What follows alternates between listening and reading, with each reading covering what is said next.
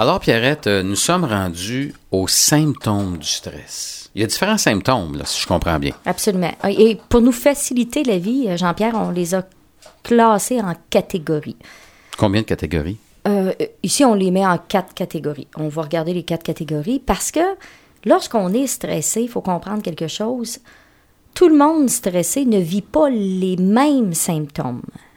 OK? Est-ce qu'on peut avoir plusieurs symptômes en même temps? Absolument. Habituellement, c'est sur plusieurs Dans les quatre catégories, je pose. là. Oui. Puis il y en a d'autres qui vont se retrouver juste dans une ou deux catégories. C'est pour ça que c'est important de connaître et comprendre c'est quoi les symptômes du stress. À partir du moment donné que tu as un de ces symptômes-là, là, tu pars à crier, tu pars à courir, tu vas voir le médecin, tu pars à pleurer, tu fais Non, quoi? non, ça dépend des symptômes, ça dépend de l'intensité, ça dépend de la durée. Parce qu'on va voir dans la liste là, que le monde va paniquer, vont dire Mon Dieu, j'ai j'ai un peu tout ça ou j'en ai plusieurs. Ce qui est important, c'est de voir est-ce que c'est là depuis longtemps, puis est-ce que c'est fréquent ou est-ce que c'est est-ce que ça persévère. Là? OK. Alors, une personne hypochondriaque, là, euh, même si elle entend, elle entend un de ces symptômes-là, Faut ça pas veut qu'elle que- chez le médecin. Là. OK, OK, Non, OK. Il faudrait pas remplir l'urgence. c'est ça. Exactement. fait qu'on va y aller tout d'abord avec les symptômes physiques. Si on revient avec à, à- à- toi, Jean-Pierre, y a-tu quelque chose au niveau physique que tu te rends compte, ça fonctionne moins bien dans ce coin-là? Euh, quand, quand, je suis stressée. avec un grand, grand stress, là, je te dirais euh, la digestion.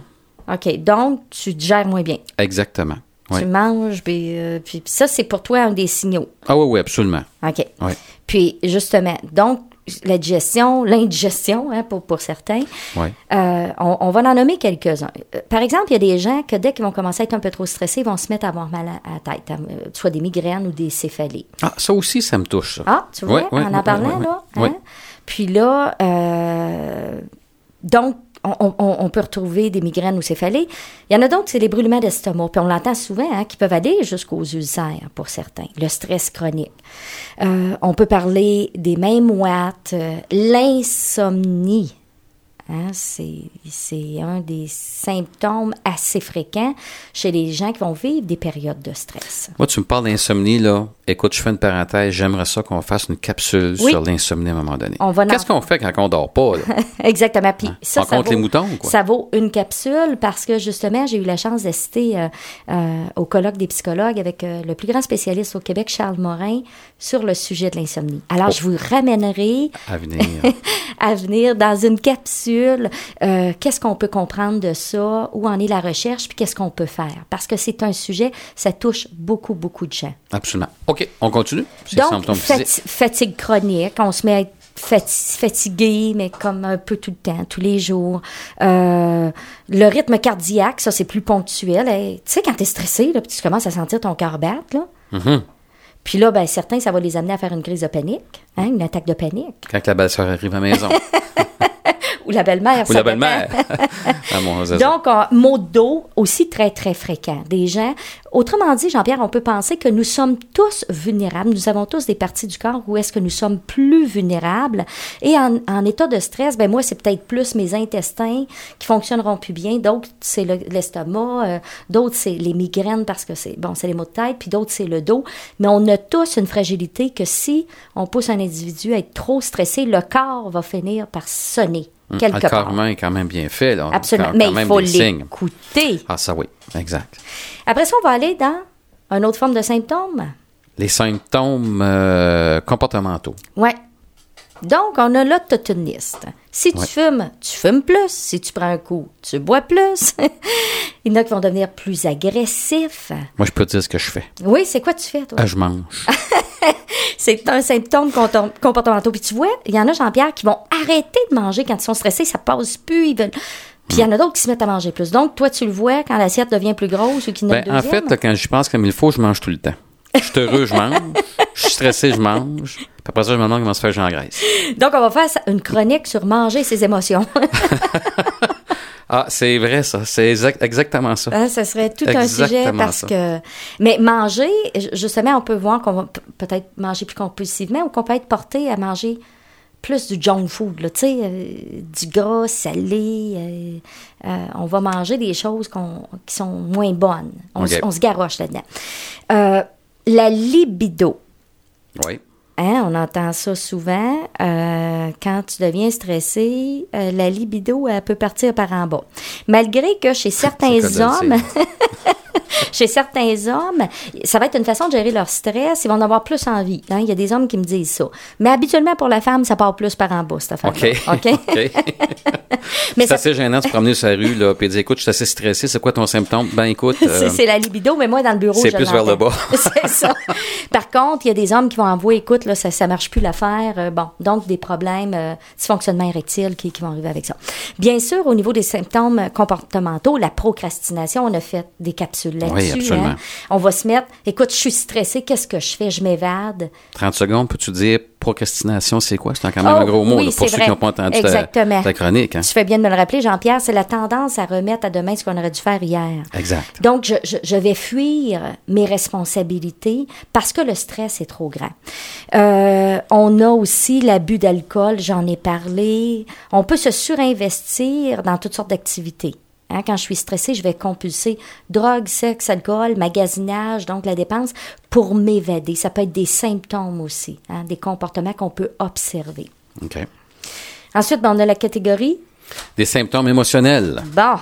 Puis là-dedans, dans la liste, là, Jean-Pierre, Ben, quand je regarde la liste, je te dirais une fatigue mentale. Hein? Ouais. Je- oui, oui, oui, oui. fatigue mentale. On a déjà parlé d'un choix de brosse à dents dans une autre capsule. Là. Mon Dieu, que c'est encore plus dur de faire un choix. Exactement. Puis ça peut rentrer aussi, fatigue mentale, on pourrait le mettre dans les symptômes euh, cognitifs. On va y revenir. Euh, mais une certaine. euh, Ah, tu deviens beaucoup plus nerveux, plus anxieux. c'est ça, la boule un petit peu dans l'estomac. Ah on oui, oui, fait oui. un peu tout ça. Ouais, Il y en a qui vont pleurer constamment. Ils pleurent beaucoup plus facilement. Et à la blague, je dis des fois, vous savez, si on est rendu, qu'on regarde une, une publicité de serviette sanitaire, puis ça nous donne la larme à l'œil, là, c'est, tout un symptôme que ça va plus, là. non, mais sans faire, on devient plus émotif, il y en a qui deviennent plus irritables, on se sent en détresse, faible estime de soi, les gens qui deviennent stressés de façon chronique, ils ont l'impression qu'ils sont plus bons, ça marche plus.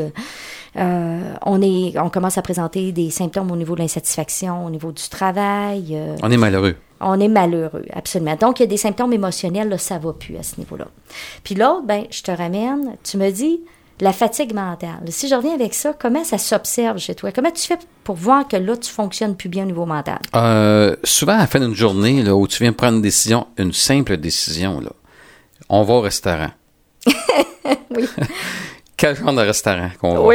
OK. Euh, Puis après que t'es rendu au restaurant, Euh, non, mais là, ça va bien. Là. Moi, je trouve, quand je suis fatigué mentalement, là, il y a que de faire le choix du resto. Une fois rendu là, là, ça va bien. Bon, tu vois, tu viens de, de- de parler d'une chose qu'on va traiter dans une autre capsule. que- comment, lorsqu'on devient fatigué, que ça devient difficile de faire des choix? Et la, le stress, la détresse entraîne ça. On devient incapable de faire des choix. Et souvent, on va voir les gens hésiter pour des choses banales, mais à tous les jours, puis dans toutes les sphères de ta vie, ben là, ça devient lourd et ça amène euh, de l'insatisfaction au niveau du travail, mais aussi de l'improductivité. Alors, l'incapacité, euh, une personne me racontait juste avant qu'elle ait le papier du burn-out, on a parlé dans une chronique, quand ça Oui. arrive le 14 mars, cette affaire-là, elle s'est retrouvée dans une pharmacie, elle devait s'acheter des bas de nylon, puis on parle d'une professionnelle qui gérait des portefeuilles. OK. Euh, donc, des gros portefeuilles, euh, faisait de la planification financière, euh, d'investissement.